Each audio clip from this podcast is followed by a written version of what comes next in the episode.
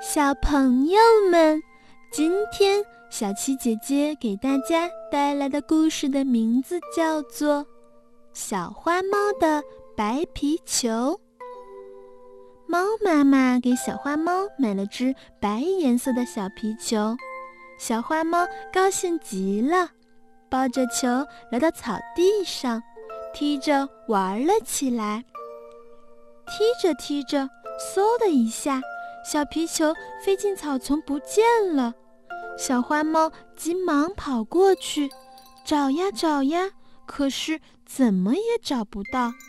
小花猫一抬头，看见一只白母鸡蹲在旁边，就赶紧问：“鸡大婶，您见到一只白颜色的小皮球了吗？”“没有，没有。”白母鸡摇摇头，又闭上了眼睛。小花猫刚要走，忽然它发现白母鸡身子下面露出了一个圆圆的白东西。啊，小皮球在这儿呢！原来是白母鸡给藏起来了。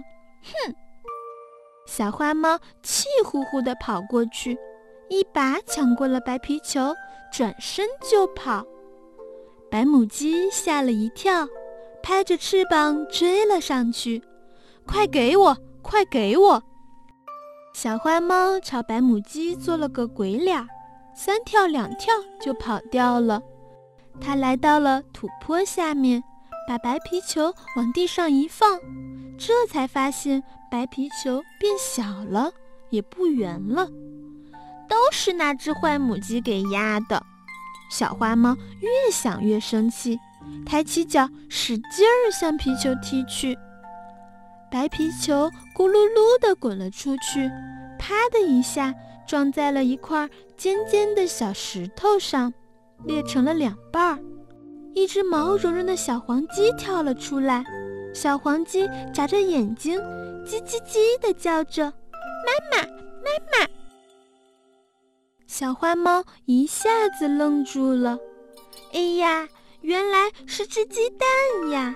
这可怎么办呀？它摇摇尾巴，唉，只好去向鸡大婶赔礼道歉啦。它走到小黄鸡面前说：“小妹妹，你别着急，我领你去找妈妈好吗？”谢谢小哥哥。小黄鸡拍拍翅膀，摇摇晃晃地跟着小花猫走去。走着走着，小黄鸡突然停住了。叽叽叽叽地叫了起来。咦，那里是什么呀？小花猫扭头一看，白白的、圆圆的，这呀不正是自己漂亮的小皮球吗？原来它滚到这里来了。